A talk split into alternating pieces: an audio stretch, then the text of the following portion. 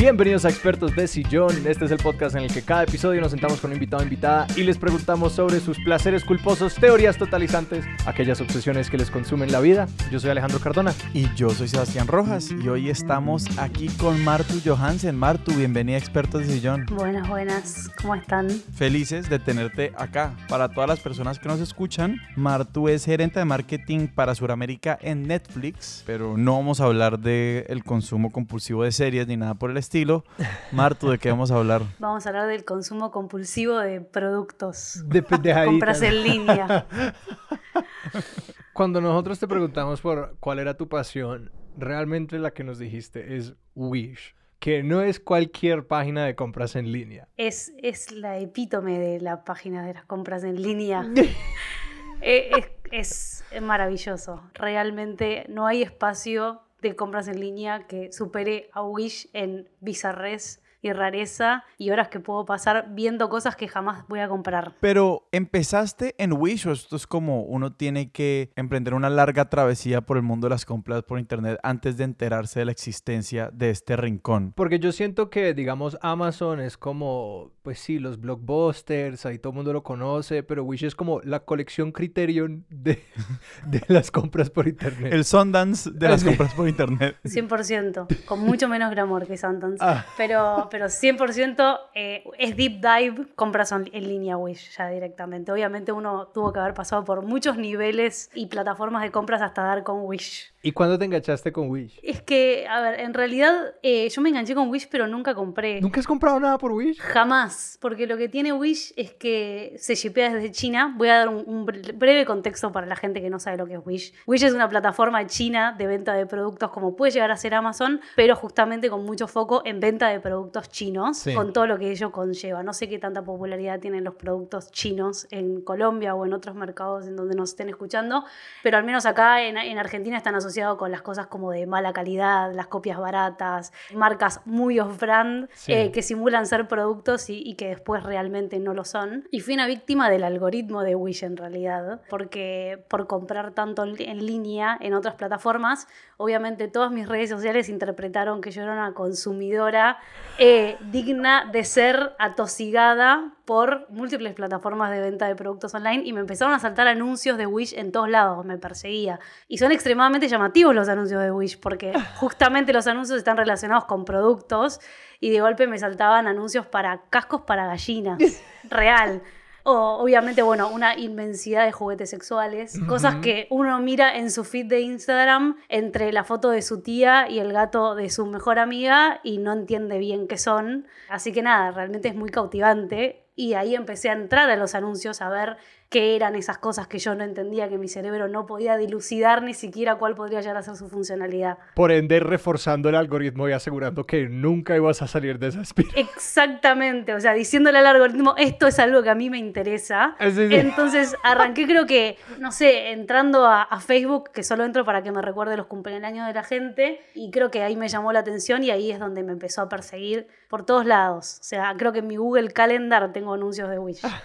Pero entonces ya habías empezado o ya habías, digamos, ya tenías un historial de compras por internet y esto yo siento que a muchas personas nos pasó que pues la pandemia nos obligó a comprar por internet. O sea, yo era de esas personas que le tenía mucha desconfianza a comprar por internet, pero con la pandemia fue como me tocó sucumbir, ya no puedo ir a los almacenes, tengo que comprar por internet. ¿Cuándo empezaste a comprar vos por internet? A mí lo que me pasó es que yo me mudé mucho, mucho desde chica, o sea, nunca sentaba cabeza, mi familia siempre se estaba mudando y todas las mudanzas requieren un esfuerzo absoluto de estar llevando cosas, de asignarle un valor a las cosas, ¿no? O sea, si estoy, tengo una casa de 100 metros y me una de 95, bueno, 5 metros cuadrados de cosas tengo que dejar de lado. Entonces desarrollé una suerte de desapego emocional con lo material absoluto, porque era muy doloroso si uno se muda desde los, no sé, 7 años hasta los 20, 15 veces, ¿no? Entonces decidí dejar de, tener cosas cuando, cuando me fui a mudar sola y, y, no comprar absolutamente nada, comprar lo mínimo indispensable. Una cama, una heladera, una silla, perdón, una mesa, cuatro sillas y ya, no tenía sillón, no tenía mesas de luz, no tenía absolutamente nada. Y estuve como muchos años así, chicos. Eh, cinco años viviendo en el mismo departamento con la sensación de que no tengo que comprar nada porque en cualquier momento va a pasar algo inminente que va a hacer que tenga que guardar todo en una caja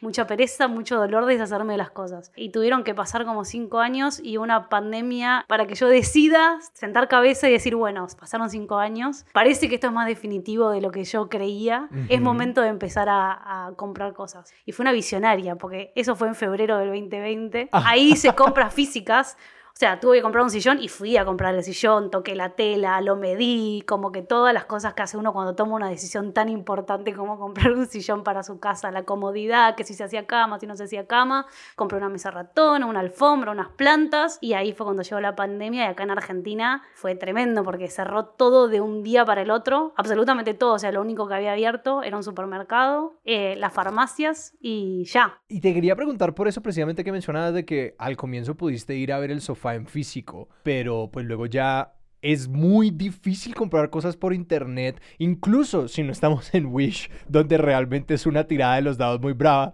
Pero digamos, incluso, no sé, mi, mi, historia más reciente es que fui a comprar un tapete y yo soy muy como, a mí me produce mucha angustia comprar cosas en general. Yo soy, yo tengo como un, un poquito de minimalismo en mi sangre y entonces yo como que quiero ser como muy eficiente y, y no como botarle demasiado tiempo porque yo entre más opciones tengo, más angustia me da. Contrastando por ejemplo, con mi hermana. Mi hermana hace como tablas de Excel con todas las opciones para el tapete que quiere. Mira 8, busca el más barato, encuentra la opción más eficiente. A mí eso solamente me produce angustia. Entonces yo prefiero pagar un poco más y sencillamente como salgamos de esto. Apliqué esa para comprar un tapete por internet durante la pandemia y dije, este es, o sea, es que no tengo dudas, tomé medidas y todo, este es el tapete. Y resultó vomitivo. Y aprendí como la lección de haber tenido que ir como personalmente a devolver el tapete para que no me cobraran carga, mirar otro en la tienda y llevarme otro tapete. Todo esto es una manera muy larga de decir de cómo manejas como esa angustia o esa como dificultad de sí no poder tocar las cosas, ver las cosas,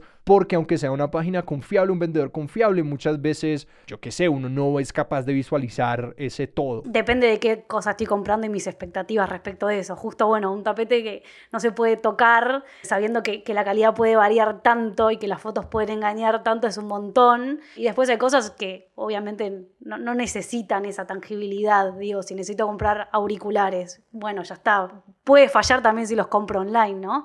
Y por suerte he tenido mucha, mucha buena suerte con, con Mercado Libre, digo, porque de vuelta nunca compré con Wish, mi, plataforma de confianza es Mercado Libre y después evolucioné también mucho a, las compras a, tal vez... Em, emprendedores de Instagram y cosas así, donde más cuesta creo que obviamente es la ropa, el tema de, los talles y el tema de las materialidades. No, y el, y el corte, porque incluso si uno se saca las medidas, el corte de la, de la ropa no hay quien te lo describa. No y menos en pandemia, que mi otro hobby fue comer, chicos, y entonces mis, medidas de pre-pandemia obviamente no son las mismas a las de ahora, ¿no? Sí, la de casi todos. Creo que sí, sí, nadie puede decir lo contrario. Descubrimos los resortes, los pantalones de resorte. Es que eso les iba a decir, yo no estaba preparada tampoco para la comodidad que... Así como mi casa no está preparada, yo tampoco, o sea, yo vengo a una vida de oficina de 12 horas por jornada todos los días de mi vida desde hace mucho tiempo. Toda mi ropa está pensada para la sociabilidad, no, no para la comodidad. No tenía ropa de entre casa, más que pijamas, ¿no? Además de que, bueno, obviamente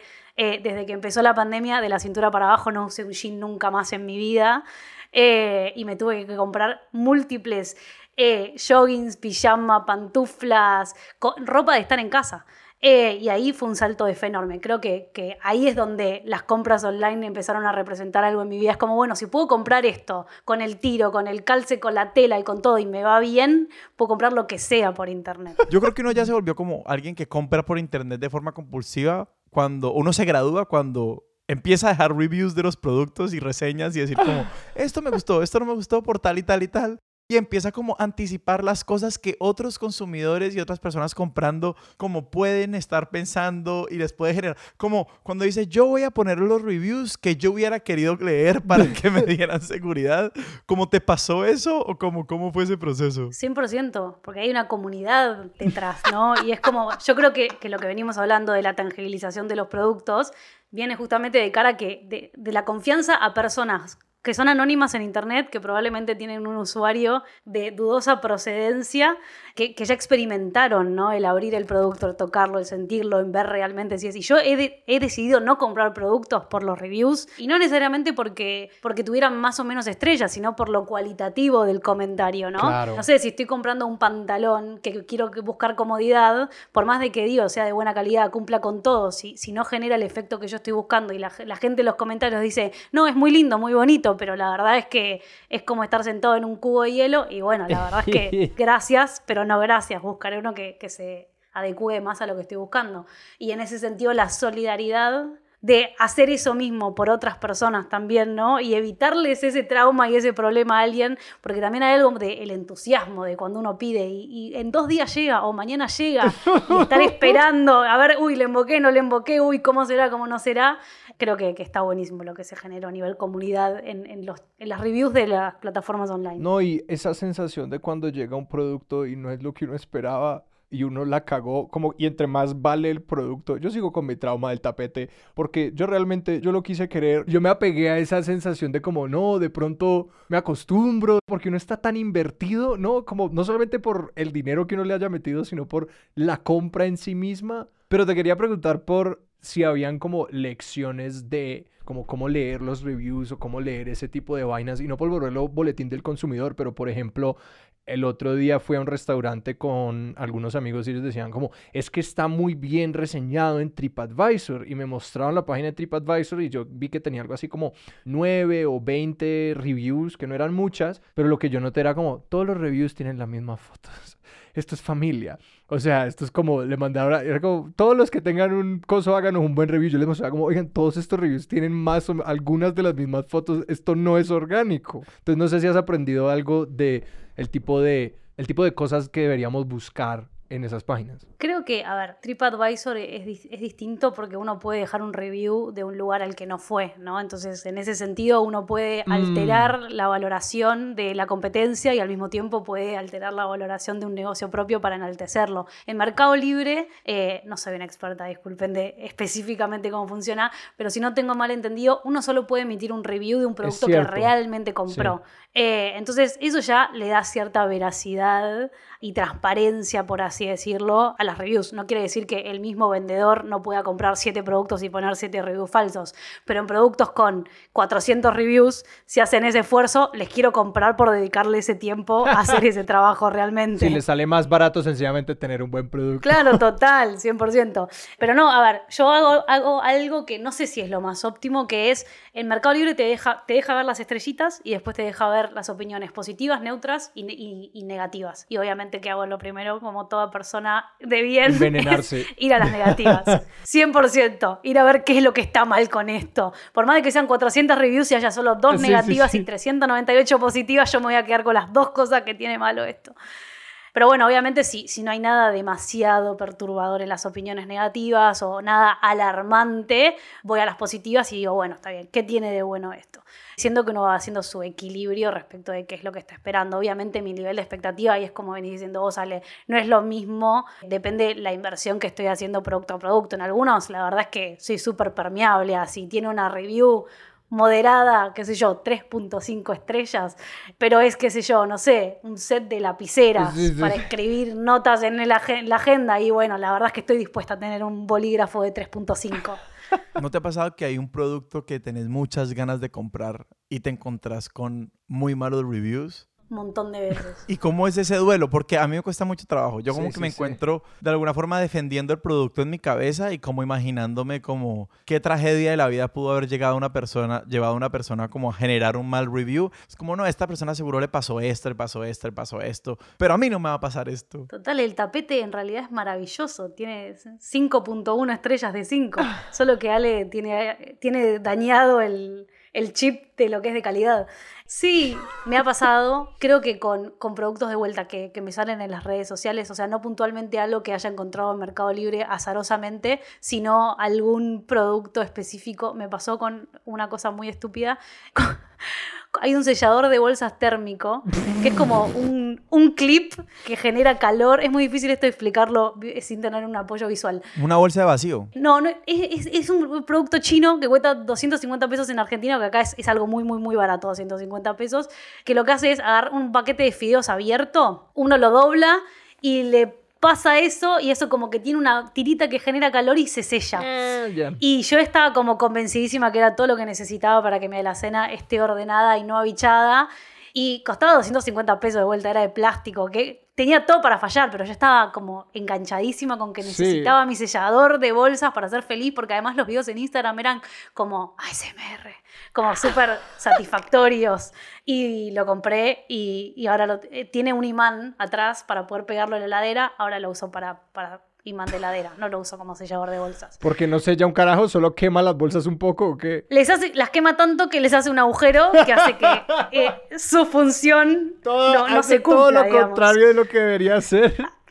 Exacto, es un abridor de bolsas. ¿Cómo destruir tus bolsas? Claro, si uno quiere abrir sus bolsas, le recomiendo el sellador de bolsas de Mercado Libre de 250 pesos.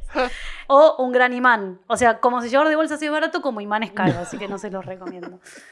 Pero después me pasó que, que también fui evolucionando, o sea, me, me enamoré de algún concepto tanto que, que fui como evolucionando y obviamente otra de las cosas en las que caí al estar 24 horas durante 6 meses en el mismo lugar fue en todo el tema de la limpieza. Antes me era bastante irrelevante la limpieza de mi hogar, bueno, estaba nunca, y ahora que uno está 24 horas en su casa y genera todavía más basura. O sea, llegó un punto en el que había 17 vasos de agua y era claro, porque tenía una cola en el sillón, tomaba agua. Tenía una cola en la cama, tomaba. Iban quedando como, nada, los rastros de, de mi trabajo durante 24 horas a lo largo de mi casa. Y te compraste una de esas mochilas con un pitillo muy largo. Claro, exacto.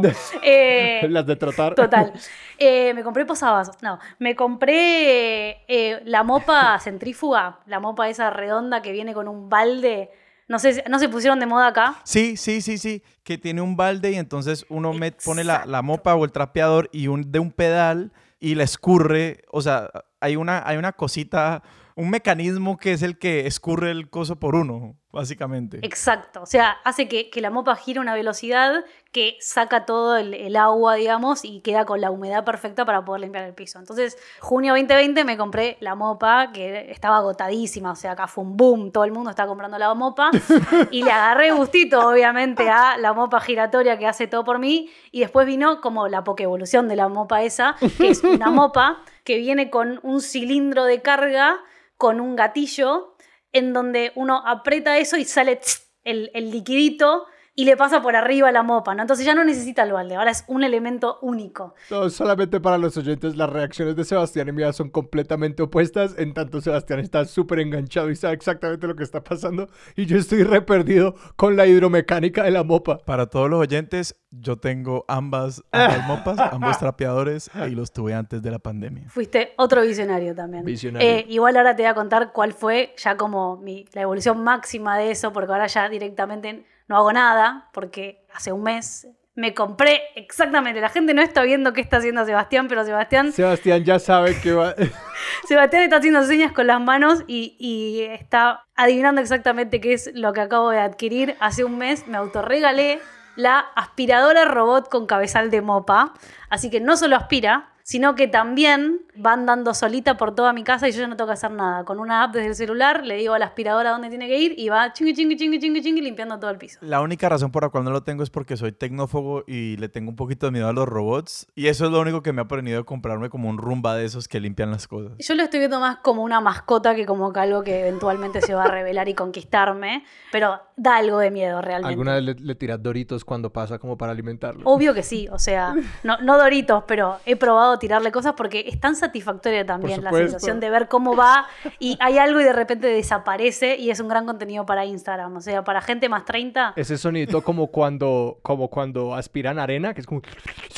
Que uno escucha todo, como cada granito de arena entrando y uno es como, ah, limpieza. sí, sí, es, es muy satisfactorio. No, encima, esto es real, le puse Esperancita, no sé si allá existe el meme, pero te faltó acá Esperancita, entonces le tiro cosas y ahí va Ah, Esperancita leyéndolo. Puedo hacer un breve disclaimer diciendo que todo lo que estoy diciendo lo digo de una posición de privilegio absoluta porque ya veo que cancelada por comprar cosas en el peor momento económico del mundo. A mí me interesa la escalada en Mercado Libre. O sea, vos en este momento sos como hipermaster, como, no sé, como gran mago de... Ajá, top 10. Exacto. Claro que sí, soy la, la Dumbledore de Mercado Libre. Están a punto de crear un nivel en mi honor. No, yo creo que hay, que hay gente que compra mucho más que yo, pero sí, claramente Mercado Libre tiene esto que hablábamos hace un ratito de todo lo que es lúdico y de la intención de que cada vez compres más y tener más estímulos para no tener excusas para no comprar. Siento que es eso, ¿no? Que uno a veces duda un poquitito y bueno, vienen lo- los capos del marketing y, y se encargan de que se vayan yendo esas excusas un poquitito. Eh, Mercado Libre tiene niveles del 1 al 6, según obviamente la cantidad de cosas que compres, y está graficado literalmente como una montaña. Uno va subiendo por la ladera del de la montaña hasta llegar a la cima y clavar una bandera. Eh, es todo como demasiado épico. Encima le dan como eso de que uno está haciendo algo productivo cuando realmente no. Uy, total, la metáfora es como la actividad física y uno ahí en la casa. Claro, o sea, literalmente lo están comparando con, con algo donde la gente se muere físicamente el esfuerzo que representa y yo estoy desde la cama con el celular apretando un botón, porque lo que tiene es que también es eso, Moviendo un dedo. moviendo un dedo, porque es tan fácil. O sea, de hecho me pasa que yo en el caso de Ale no hubiera devuelto el tapete porque es tan fácil comprar y tan difícil ir a devolverlo físicamente que ya está, o sea, hubiera eh, dejado que quedara en mi casa y Sí, ya está. ya le ponemos otro tapete encima y va a quedar más acolchado. Totalmente, o el tapete se puede convertir en un cuadro, no sé qué tan feo es. Ahora después necesito que me mandes una foto. Era muy feo. Era Eh, muy feo. Era horroroso. Bueno, entonces no se puede convertir en nada. A mí me produce mucha curiosidad como esa gran diferencia de como lo que es comprar cuando hay como sistemas de mensajería y postales robustos, porque he estado pensando mucho en esta conversación como sobre lo que eran las compras hace, yo qué sé, 10 años, 15 años. Yo me acuerdo lo que era para mí lograr que mis papás me dejaran comprar algo por internet, fuera lo que fuera, incluso si era como una descarga digital, el nivel de desconfianza yo me acuerdo mis papás mantenían las tarjetas de crédito como en unas de esas como billet, eh, de esas cartucheras donde uno puede ponerle como candado al final, o sea, como que era como ah, sacarla y ellos se sentaban como al lado mío mientras que yo ponía la información y hacía la compra y luego era como, wow, y yo creo que yo hice por ahí como tres compras por internet. Como comprándose un juego o algo por el estilo. Sí, era como, y te- uno lo tenía que justificar, uno preparaba el PowerPoint para preguntar, para, para mostrar a los papás como por qué esta era una compra que se debía hacer por internet. Y que yo, cuando estudié en Estados Unidos, me di cuenta como de las maravillas que era el sistema postal y dar por hecho como la posibilidad de pedir cualquier cosa y boom, que estuviera ahí en un momentico, de uno poner una carta y mandarla y que llegara, que para mí en Colombia, o sea, recibir algo por correo era como lo más increíble, como que lo único que llega por correo en las casas en Colombia son las cuentas de la luz y el agua. Eso es como lo único que uno recibe en ese berraquito cajoncito. ¿Cómo la ves en esa como transición al futuro en el que pues la, la, la pandemia supercargó esta transición? Pero que creo que muchas personas que no compraban por internet antes lo empezaron a hacer y aquellos que lo hacíamos con alguna mesura lo empezamos a hacer mucho más. Para mí parte de la proliferación de las ventas online no tiene que ver nada más con los sistemas y los e-commerce y lo que decís, también la, la ci- ciberseguridad, ¿no? Antes Mm. uno no le dejaba sus datos de su tarjeta de crédito a cualquiera, pero yo a Mercado Pago le confío la vida, o sea, ya sé que no va a haber, no va a pasar nada, ¿no? No, incluso uno empieza a, a tener preferencias por las plataformas de pago. O sea, es como que yo a veces veo, Claro. no voy a nombrar compañías específicas, pero cada vez que sale como cierta compañía, yo es como, ah, me toca poner los datos aquí, esta plataforma es súper frágil, se cae todo el tiempo, me rechaza la tarjeta, y salen otras que es como, uy, qué placer, ya, tres botones, salimos. Y es casi como, una parte de mí es como, bueno, esta otra plataforma que tal vez es un poquito, que tiene un poquito más de fricción, Ajá. me da una última oportunidad para decir como yo verdaderamente necesito el sellador de bolsas y como me da tiempo de arrepentirme o esta que es como ya, tu plata se fue. Que eso es un peligro, porque cuando hay cero fricción, uno se vuelve mucho mejor consumidor, como en términos de, del capitalismo. Exacto, es que justamente a eso iba. Yo creo que, que no está solo dado desde lo fácil que se volvió a comprar, sino lo que fácil que se volvió a pagar y lo, fácil- lo fácil que se volvió a recibir. O sea, lo que decías del correo, a mí lo que al principio me llamó la atención, al principio hubo como un momento de eh, desconcierto de las primeras dos semanas, de bueno, esto va a durar dos semanas nada más, entonces como que no fue el gran boom de, de las compras durante esas dos semanas porque era algo relativamente efímero. Pero al mes de cuarentena, donde no se podía salir y de repente todo el mundo empezó a comprar online, el correo de repente se vio con una demanda que al principio fue como de nosotros mucho de- desconcierto, porque como dice Ale, acá solo llegan las cuentas por correo,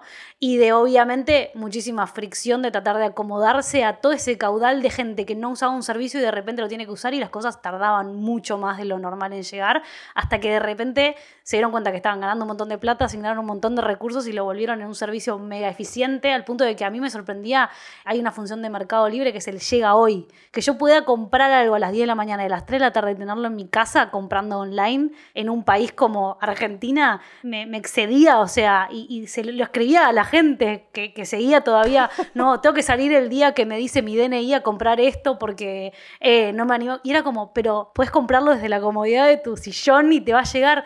Y realmente creo que si no hubiera habido una mejora tan sustancial de, de también los sistemas de envío y no solo de, de lo fácil que es comprar con un botón, sin duda no hubiera existido todo, todo esto que estamos hablando ahora de, de la confianza en comprar online. Y yo de vuelta, hoy no me imagino en una normalidad, ya tengo las dos dosis y todo, volviendo a hacer un montón de cosas que hacía antes, o sea, ir al supermercado, meterme en un lugar para elegir qué lavandina comprar, realmente no es algo que no puedo acreditar de vuelta. Voy a hacerlo así para siempre, me cambió el consumo y la conducta en la posteridad y en la pospandemia también. Yo he estado como en estos meses luchando un poco con eso porque digamos yo desde mi apuesta por la autosuficiencia mi versión ideal de mí es aquella que puede y digo ideal idealizada de mí es aquella que puede como cocinar todos los días y hacer toda la limpieza del apartamento yo solo y como bla bla bla como básicamente hacer todo y es como no no no no hay horas en el día y que yo por un lado sentía un poco de culpa como, no, pues yo quisiera preparar todas mis comidas de la semana, de pronto el domingo, como, y hacerme todos los desayunos y hacer todas las cosas, y uno a veces sencillamente no da, y que, pues yo tengo esta como pelea con el capitalismo y el consumo y todo esto, entonces por un lado yo quería como evitar estas plataformas, evitar pedir tanta comida, evitar bla, bla, bla, bla, bla, bla, pero que por otro lado me di cuenta de como que es la culpa del mismo sistema que yo no tenga el tiempo para hacer estas cosas, porque como que nadie se vale solo, entonces cuando uno es como una persona que vive solo o con algunos roommates y como que trabaja en su día a día, uno realmente pues necesita unas redes de apoyo frente a eso. Y si y pues la que la que había era como la familia nuclear, pero si uno no es parte de esa estructura aún o no lo quiere ser, entonces realmente estas cosas empiezan a ser como unas alternativas no solamente viables, sino como necesarias, porque también ese tiempo libre de cocinar y de todo eso, eso también es un lujo. Entonces uno se ve como una paradoja en la que pues yo lo que más estoy intentando buscar es como, bueno, ¿hasta qué lugares yo puedo como ser medio autosuficiente? Y luego cómo puedo hacer uso de todas esas plataformas, porque yo también en esto estoy incluyendo como la compra de comida a domicilio eh, o como salir a almorzaderos y cosas así, cómo puedo hacer uso de esas cosas como de manera como responsable, sostenible, etcétera. A mí me, me, pasó también con lo que estás diciendo, tuve un, un gran punto de inflexión en la pandemia respecto también de de lo que decís de, las plataformas de delivery, porque me pasaba que en su momento al principio cuando empezó la pandemia y era que te podías contagiar coronavirus de, de respirar nada más y de tocar un picaporte, era como, uy, hoy no tengo ganas de cocinar, trabajé miles de horas, necesito a alguien que me lo resuelva, pero al mismo tiempo no quiero exponer a nadie a salir, pero al mismo tiempo si no lo expongo no le doy trabajo al pobre chico de la bicicleta y tampoco al restaurante, entonces como que ese dilema moral de si pido porque pido, si no pido porque no pido y al principio me costó un montón eh, decidir cuándo comprar y cuándo no comprar. Y me pasa después, sale también en, uno se da cuenta, obviamente, de cuándo se vuelve un consumista por adicción y cuándo por necesidad.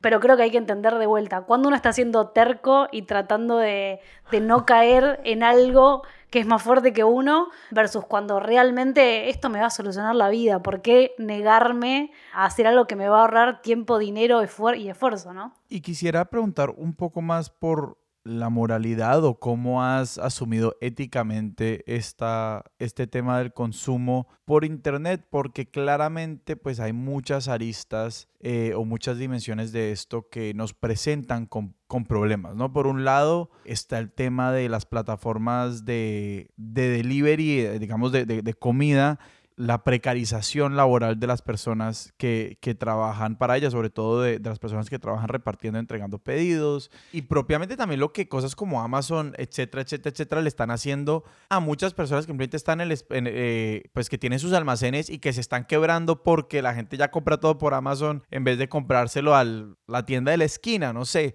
Entonces, yo entiendo que, por ejemplo, cosas como el sindicato de repartidores y cosas así están mucho más avanzadas en la Argentina, sobre todo desde una perspectiva de regulación laboral. Entonces te quería preguntar, vos cómo has asumido como esas preguntas, pues como para poder vivir de alguna forma. Yo no, tuve un problema con mi consumismo porque, bueno, si yo estoy en una posición en la que puedo gastar plata, es como, bueno, es, un tema mío si decido ceder ante el capitalismo o no ceder contra el capitalismo, pero sí, moralmente, todos los dilemas que tuve tienen que ver con justamente la precarización del capitalismo y todo lo que estás diciendo, ¿no? Y obviamente yo sé que detrás de un llega hoy de Mercado Libre que es súper atractivo, hay un chico corriendo 200 kilómetros por hora en un depósito de 5.000 metros cuadrados, hacinado, sin ventanas, exponiéndose ante el coronavirus, ¿no? Entonces, todas mis dudas respecto de si algo realmente es necesario tienen que ver un poco con ese trasfondo y no necesariamente sobre si estoy solventando un sistema que funciona o con el que estoy de acuerdo o menos de acuerdo, ¿no? Y creo que eso todavía es más evidente con las plataformas de delivery porque uno tiene contacto directo con la persona que le lleva el pedido, lo ve en bicicleta, ve de dónde sale el pedido, que es a 40 cuadras y que tiene que, pedalear eh, y sabemos que les pagan por eficiencia, entonces pasan semáforos en rojo y arriesgan su vida, acá les roban como van con efectivo, les roban la plata, les roban la mochila, les roban la bicicleta y todos mis dilemas con las compras online tienen que ver justamente con todo eso más que con, el parcelo intrínseco del capitalismo. Y respecto de lo que decís de, de también cómo obviamente ponen en jaque a un montón de, negocios físicos y probablemente históricos, lo que yo trato al menos de hacer, que es como que no, no, cambian absolutamente nada, pero bueno, al menos, al menos me deja moralmente tranquila, es si tengo la necesidad de comprar pongamos un labial, ¿no? No lo compro en la cadena de farmacias con tienda oficial en Mercado Libre que eh, pertenece a una empresa de un político mega millonario de Argentina, sino que lo busco de un, de un local que también venda online, pero que sea un emprendimiento familiar. Está lleno de emprendimientos eh, mucho más chiquititos y de esos negocios que para evitar caer en la ruina decidieron migrar a Mercado Libre. Y lo mismo también con, con el tema de Instagram, ¿no? Instagram también se volvió un, un mercado súper importante para todo lo que es la venta y ahí es donde hay mayor cantidad de emprendedores eh, y donde realmente hoy con las facilidades que tenemos y donde es tan fácil todo y mismo el algoritmo nos va llevando a eso, eh, es realmente fácil dar con, con, personas que se merezcan nuestro dinero más que otras personas, otras grandes empresas, ¿no? Si todos tuviéramos como que esa conciencia y ese doble check, yo creo que, que mismo sería como muy prolífico y, y, y, acá en Argentina tenemos demasiados impuestos, o sea, tener un local a la calle, como nosotros le decimos que es un local físico, sin dudas es mucho más caro que estar embalando paquetes en, en la casa de alguien.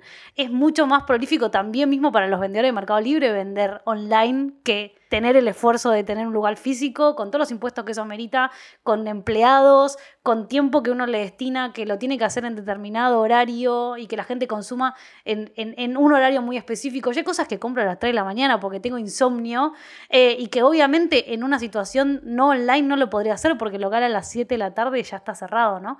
Entonces, nada, creo que todavía ya generamos la conducta de comprar online y de acá en adelante solo queda como mejorar nosotros como consumidores y mejorar también el resto como, como vendedores. Y algo que quería agregar a eso era el hecho de que yo creo que frente a eso, como lo de apoyar tiendas más pequeñas, apoyar a eh, negocios de personas particulares, todo esto, algo que leí que fue muy interesante era el hecho de que había como un economista diciendo el problema con Amazon, por lo menos en Estados Unidos, no es que Amazon haya monopolizado las compras y ventas online, porque no lo han hecho, porque hay muchísimas plataformas y maneras de compra y como maneras individualizadas y tú puedes ir todavía como a las tiendas online de todas las tiendas como medianas para arriba. Claro. Lo que Amazon monopolizó fue la imaginación. Como que ya uno, como es una sola parada para todas las cosas, limita mucho la manera como pensamos, bueno, a dónde voy a comprar online. Y que la manera como está surgiendo todo esto, por lo menos en Colombia y según escucho en alguna medida en, en América Latina,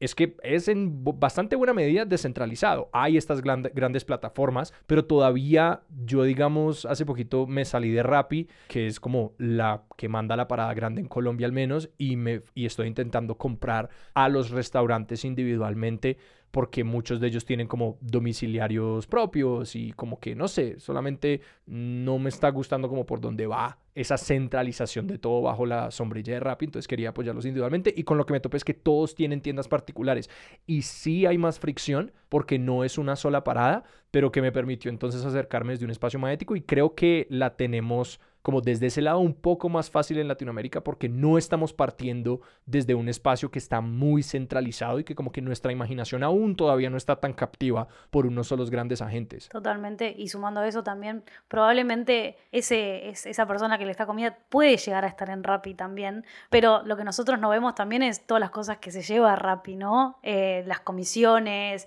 eh, que les pone un montón de restricciones, eh, y, y realmente no es lo mismo sumar un intermediario en el medio que comprarle directamente, por más de que sea virtualmente también, ¿no? Y otra cosa que yo iba a decir, que por ejemplo, cosas que uno no se da cuenta como consumidor, por ejemplo, era el hecho de que los domiciliarios no pueden ver, o por lo menos en el momento en el que yo le pregunté a uno, no podían ver cuánta propina o si yo les había dado propina. Entonces yo opté por dejar de dar propina en la plataforma y dar la propina en persona que no solamente pues les permitía a ellos saber que yo les estaba dando una propina, sino que generaba pues una interacción que yo empecé a considerar muy valiosa, porque entonces pues yo les podía agradecer por su trabajo y era se volvió una cosa como mutua y como rescatar un poco de esa sí, de esa interacción humana que la compra online elimina no me quiero meter ya igual en el terreno de que lo, otro que tienen feo para mí las plataformas de delivery es la capacidad de puntuar personas. Bueno, lo mismo con las de transporte, ¿no? Con los Ubers de este mundo, ¿no? Uno no está puntuando productos como tal vez en Mercado Libre o en Amazon, está puntuando personas, ¿no?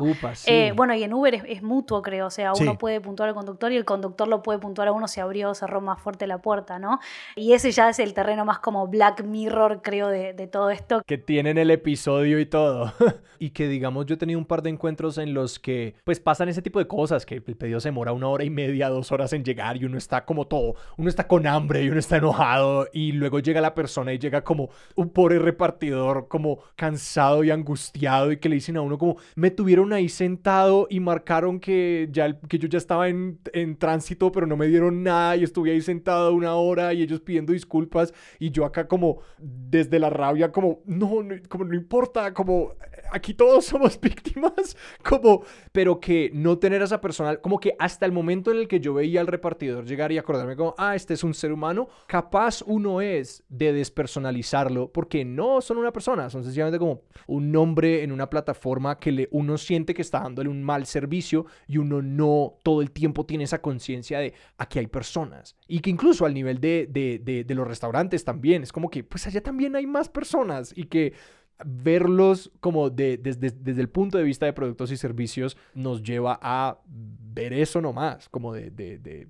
no sentir esos impactos que tienen nuestras opiniones en las, en las vidas de las otras personas. Un elemento que de, de rescatar de esta parte de la conversación es como, ¿qué es lo que hace comprar algo satisfactorio? Como que obviamente está como, ah, yo quería este producto y ya lo tengo, pues puede ser un elemento, pero otro es como, pues entrar a un mercado de cualquier cosa es también o muchas veces es un encuentro con otras personas, es ir a un lugar específico que nos puede generar ciertas cosas.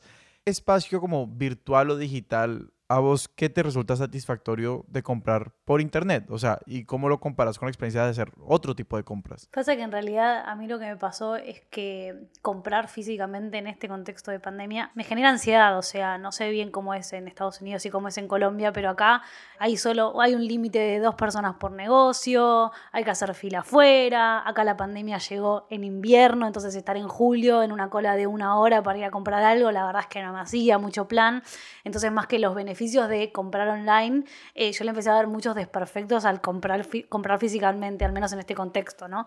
Y hoy, de vuelta, o sea, salgo a la calle, voy a fiestas, acá en Argentina de alguna manera estamos en un contexto que no es el mismo en el que estuvimos en el 2020, y aún así es como que ya generé el hábito, entonces no, no sé qué tanta factibilidad hay de que vaya a comprar hilo y aguja a, la vuelta de mi casa en vez de, pedirlo por internet. Más porque soy nivel 6 y tengo envío gratis en todo, así que olvídate.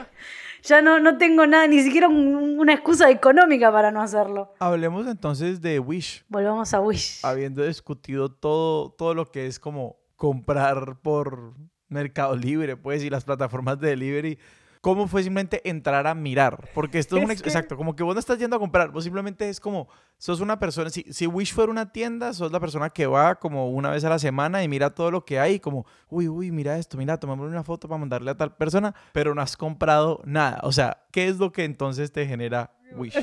yo solo quiero conjeturar que lo que estoy leyendo acá es como después de tener como una experiencia tan como bien trazada de las plataformas online, Wish viene casi a ser como la parodia. Es como que Wish es como una un sueño, es una pesadilla placentera de lo que podría ser comprar allí. Es que realmente es una sátira, o sea, todo un Wish y los invito de los invito, o sea, yo quiero recalcar algo que es que yo nunca compré nada en Wish, o sea, entro a Wish como placer, es mi guilty pleasure, entro a la plataforma como uno entra a Instagram a scrollear y a ver cosas y va descubriendo categorías y submundos que no creía que existían, o sea, eh, no sé si lo están viendo, pero chicos, hay toda una categoría que es literalmente merchandising con la cara de Nicolas Cage. Sí. Hay calzoncillos con la cara de Nicolas Cage, tazas con la, con la cara de Nicolas Cage, almohadones, remeras, eh, lo que quieran, o sea, no sé cuál es la fijación que tienen los orientales con Nicolas Cage, pero hay toda una categoría de productos específica. Esas son las categorías de productos, no son belleza, indumentaria, deportes y fitness, son productos con la cara de Nicolas Cage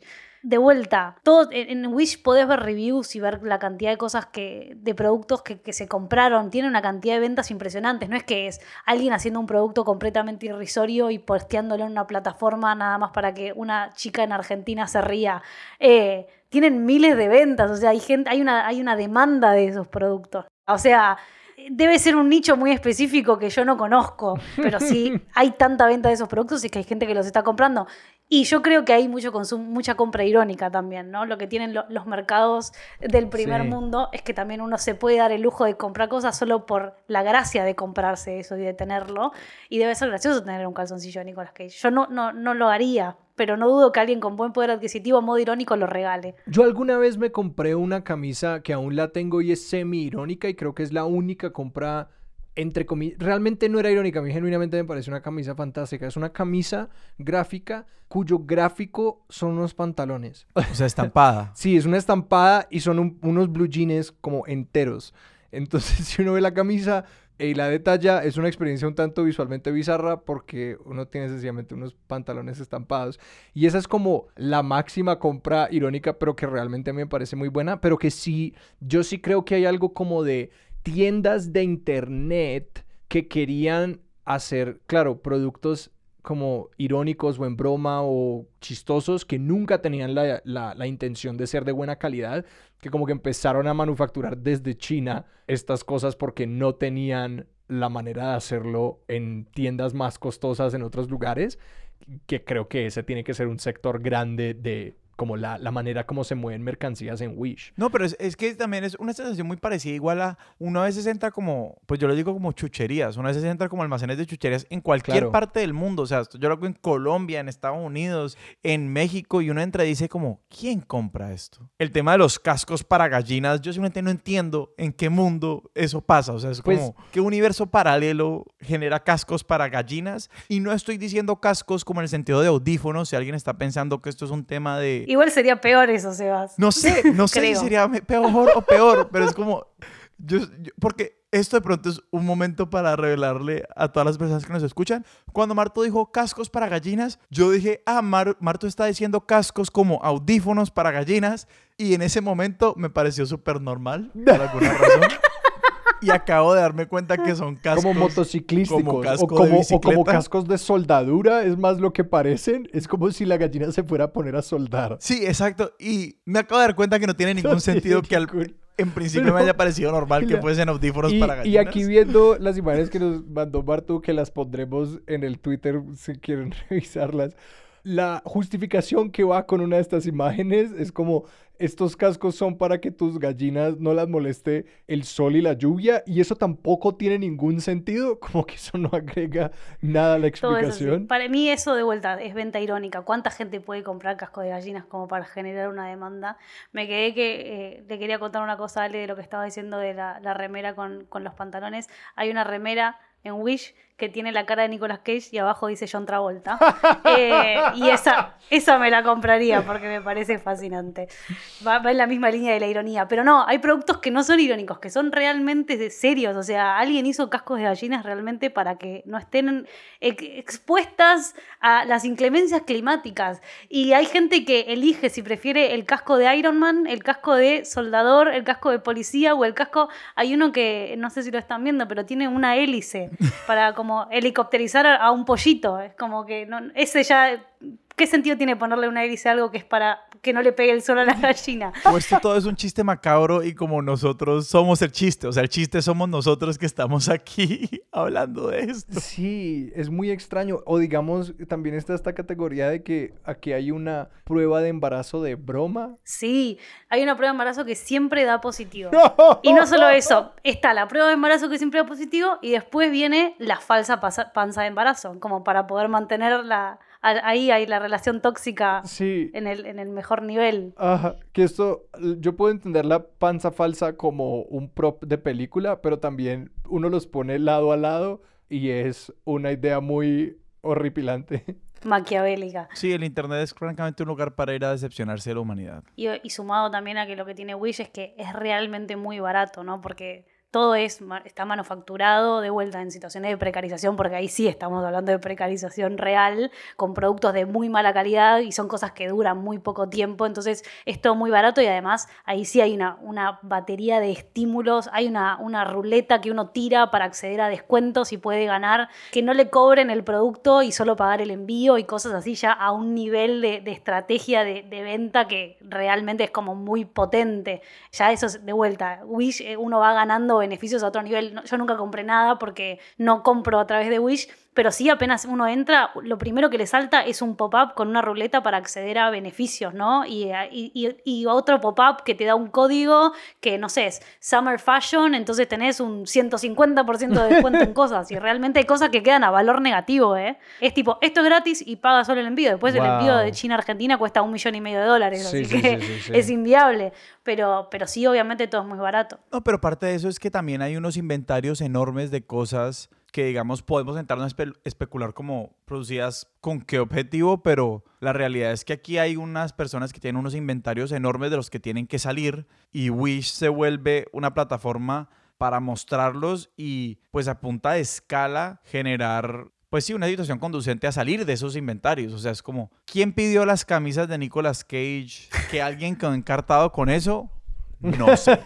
Pero, pero me imagino una situación en la que uno queda encartado con unas vainas que pidieron, que después no las pagaron, que después no las compraron, o que pues termina siendo más por alguna razón. Una plataforma que permite consumir casi que exacto a precios negativos, pues es la forma perfecta para que alguien diga, así como uno dice, no, pues me compro el sellador de bolsas que igual vale 250 pesos, como diga, pues me compro la camisa de Nicolas Cage que me vale menos 50 Ujú. pesos. Total. Compré un millón de tapetes y los voy a vender en Colombia.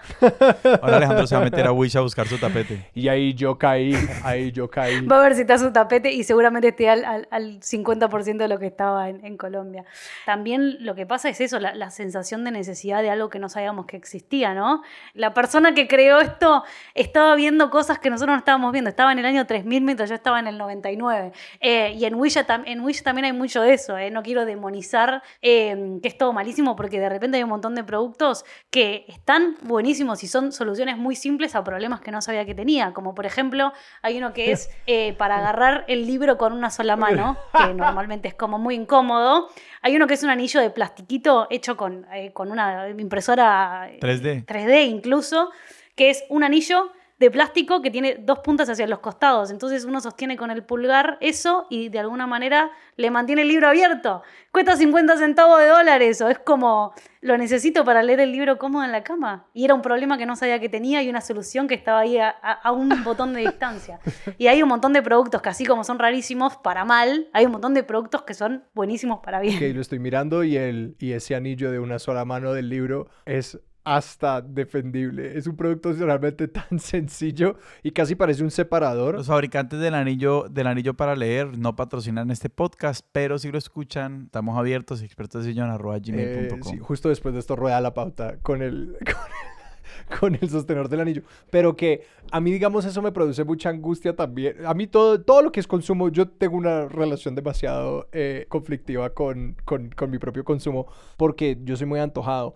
Digamos, ese es el tipo de cosas que el problema lo crea el momento en el que uno conoce la solución, como que es como esa historia de como que nadie tenía, nadie tenía una idea de que el mal aliento podía ser un problema hasta que se inventaron el listerine, como que ellos ya hasta la halitosis como enfermedad se la inventaron ellos. Hace poquito entré a un centro comercial por primera vez en mucho tiempo y me sorprendió lo llamativo que es todo. Como que no había entrado en mucho tiempo, pero era un poco como volver a entrar a un Amazon, pero en físico. Yo estoy como describiendo la experiencia de un centro comercial en reversa desde lo digital y me estoy sintiendo ya muy extraño. Como para una persona que lleva toda la vida comprando por internet, ¿cómo es entrar a un centro comercial?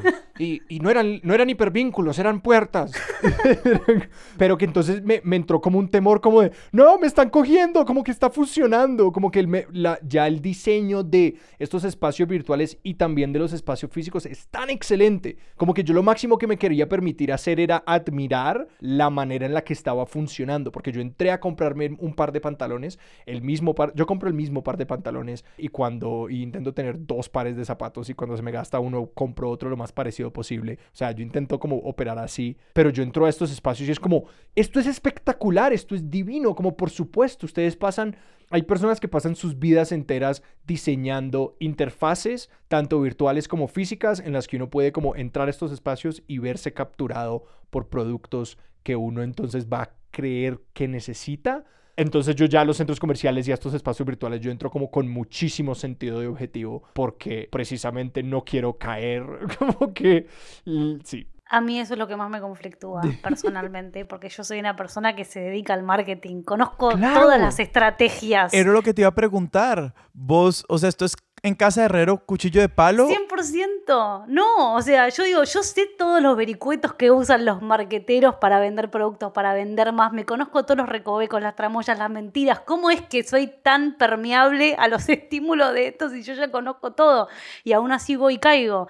Dos por uno. Y es lo mismo que un 50% off en la segunda unidad. Y yo voy y compro si es dos por uno y no compro de la otra manera porque me parece más apetecible.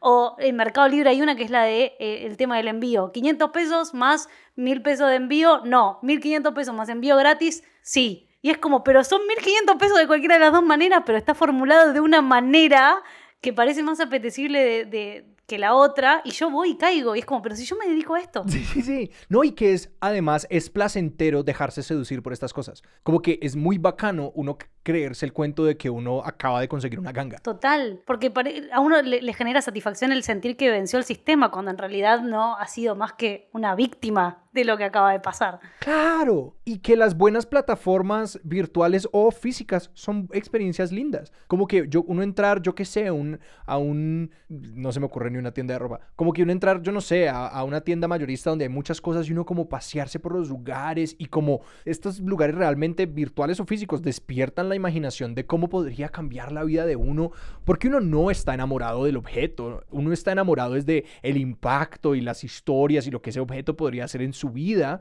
eh, y de cómo esos momentos de la vida del día a día serían diferentes y eso es genuinamente placentero. Entonces, y que ah, para mí eso lo que estás describiendo, Martu, ha sido una revelación como reciente, el hecho de que por más de que yo entienda cómo un sistema me puede afectar o como pueden haber unos incentivos que me están afectando, no hace que me afecten menos. Por ejemplo, así, así yo sepa que la persuasión funciona de una manera u otra, eso no hace que esa persuasión sea menos eficiente sobre mí.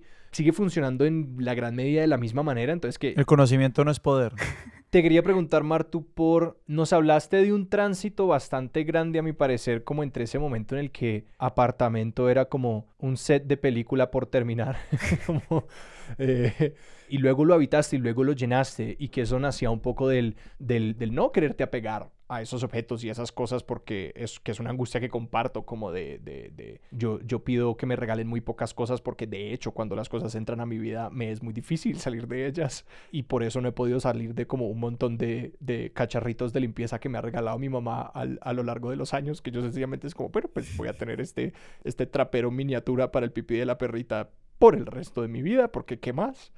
Te quería preguntar cómo ha sido el tránsito a como ahora tener, quizás atesorar, vivir con cosas, dejar que esas cosas vayan permeando tu espacio, incluso la identidad, porque lo empiezan a hacer. ¿Cómo es eso ahora? Creo que sigo teniendo desapego por las cosas, pero no por el espacio. O sea, creo que las cosas construyen a, a mi lugar ahora de, de, seguridad y yo estoy en un lugar en donde me siento cómoda, en donde no me antes me da vergüenza invitar a gente a mi casa porque de vuelta tengo cuatro sillas, o sea, vienen cinco amigos y ya, ¿qué hago? Lo siento en el piso, no, no entiendo qué es lo que voy a hacer con esta gente, ¿no? Sí, obviamente, me, ahora mismo las cosas, hay cosas ya como de, de, vuelta, demasiado profundas y filosóficas, pero las cosas generan olor, ¿no? El olor de mi casa cambió al tener 42 mm. plantas versus no ¿no? Entonces es como que ahora todo eso le construye a, mi espacio y no sé si le tengo apego a algo específicamente, a una cosa en específico, sino a, la construcción como tal vez más, general que todas esas cosas y su función dentro de, del ecosistema que yo logré generar, ¿no? Tenés algunas cosas que sí atesores. Me pasa a mí que casi todas las cosas que he comprado que siento que son como muy importantes para mí, no son cosas que compré en internet, porque también de hecho vienen como a menos de que sí tengan una narrativa muy fuerte de no, pues la busqué por muchas formas y hice la tabla de Excel y finalmente dije, voy a comprar esta maleta. Esto es verdad. Eh, sino como casi que una versión de la pregunta es como, ¿dónde has encontrado la mística de las cosas comprando en internet? Creo que no en algo para mí. A mí hay algo que me encanta regalar pensando en la persona. Yo soy una persona que le pone demasiado detalle a los intereses de una persona antes de regalarle algo y trata de regalarle algo que la otra persona no se va a esperar, que la conozca ese detalle como para regalarle eso. Y mi mayor satisfacción viene por conseguir cosas muy difíciles de conseguir uh -huh. para alguien muy en específico y que la otra persona me diga, no puedo creer, primero que pensaste en esto y segundo que conseguiste esto. Y mismo también son cosas que a veces no saben que existen para resolver una necesidad muy puntual de la otra persona. Entonces, mi, mi mayor satisfacción de compras online, que sí creo que es algo que, que físico es mucho más difícil de, de, lograr, porque obviamente los recursos son limitados y el esfuerzo de conseguir algo que queda a 200 kilómetros es demasiado y tampoco tengo tanto amor por las personas. No, mentira. mi, mi, mayor satisfacción viene, viene justamente por eso, por, por dar con algo muy específico para una persona. Les voy a dar un ejemplo muy reciente. Mi papá pierde todo el tiempo los anteojos. No hay manera, todo el tiempo lo veo comprando anteojos porque los pierde. De vuelta el algoritmo de Wish hizo que, que vea que hay unos anteojos que vienen sin patillas, son unos anteojos de, del tamaño de un dedo índice que tienen un, en, en vez de en la parte del medio que, que, une los lentes, tienen un resortecito en vez de, de algo duro.